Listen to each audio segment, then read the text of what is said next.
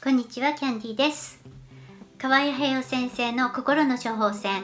今日は、絵に描いた餅は餅よりも高いことがある。というお話です。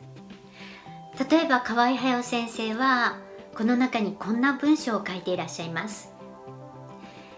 絵に描いた餅という表現がある。でも、どんなに上手に描かれた絵であっても、それは腹の足しにはならない。それは確かにその通りである。しかし今ここに例えば東山海画伯の描かれた餅の絵であればどうだろうか。それは本当の餅の値段なんぞとは比べ物にならぬ高価なものとなるであろう。確かにそうですね。でまたこんな風にも書かれています。日本人はどうも絵に描いた餅を過小評価する傾向が強すぎるように思われる。何のことを言ってらっしゃるのかなと思われるかもしれませんけれども河合隼先生はですね結局絵に描いた餅というのは理想あるいはビジョンのことだというふうに言われてるんです。で日本人はこのような大きなビジョンを持つというのが苦手なんじゃないかっていうことを言われています。例えばですね科学の分野とか学問の分野とかあるいはものづくりの分野とかでも何かを元にしてそれをちょっとちょっと変化を加えていく。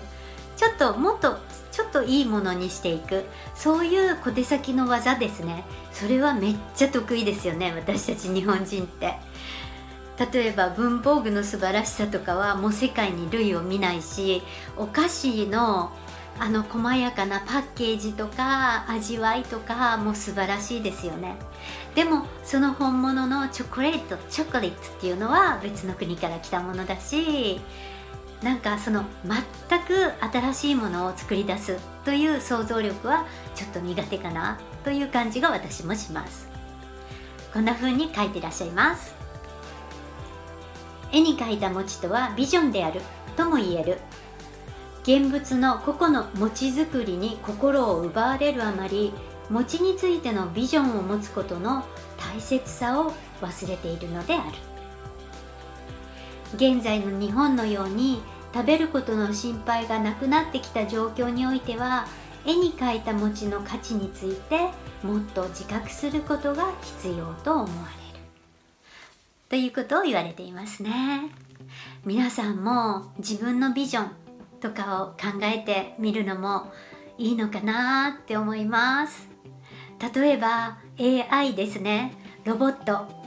AI がどんなに進化していろんなことをできるようになっても彼が彼女が壮大なビジョンゼロからのビジョンを作り出すっていうことは不可能なのではないでしょうか。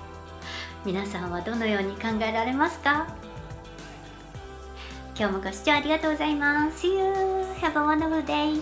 Bye bye!